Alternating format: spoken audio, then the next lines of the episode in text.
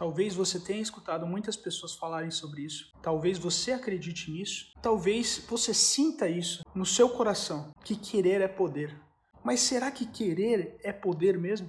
Eu falo para você que eu acredito que não. Eu acredito que mais do que querer, a gente tem que tomar ações para realizar essas coisas que a gente tem objetivo. Porque somente pensar sobre isso, somente desejar, não vai fazer com que você conquiste esse objetivo, que você conquiste essa meta, que você conquiste esse sonho. Nesse momento, eu não estou falando para você virar sua vida de cabeça para baixo, por exemplo, ou quem sabe fazer mudanças drásticas. Não é isso que eu estou querendo dizer. O que eu estou querendo dizer é que se você tem algo em mente, se você tem um desejo latente, se você tem uma meta, se você tem um objetivo, corra atrás dele, mas de forma que você tome ações, porque não adianta somente você ficar pensando, ficar desejando algo. Você pode ficar 5 horas, 10 horas, 20 dias um ano, dois anos, uma vida inteira pensando, querendo, desejando, ou você pode ficar uma semana, um dia, um mês, dois anos tratando de realizá-lo, fazendo ações massivas para realizar esse objetivo. Lembre-se de uma coisa: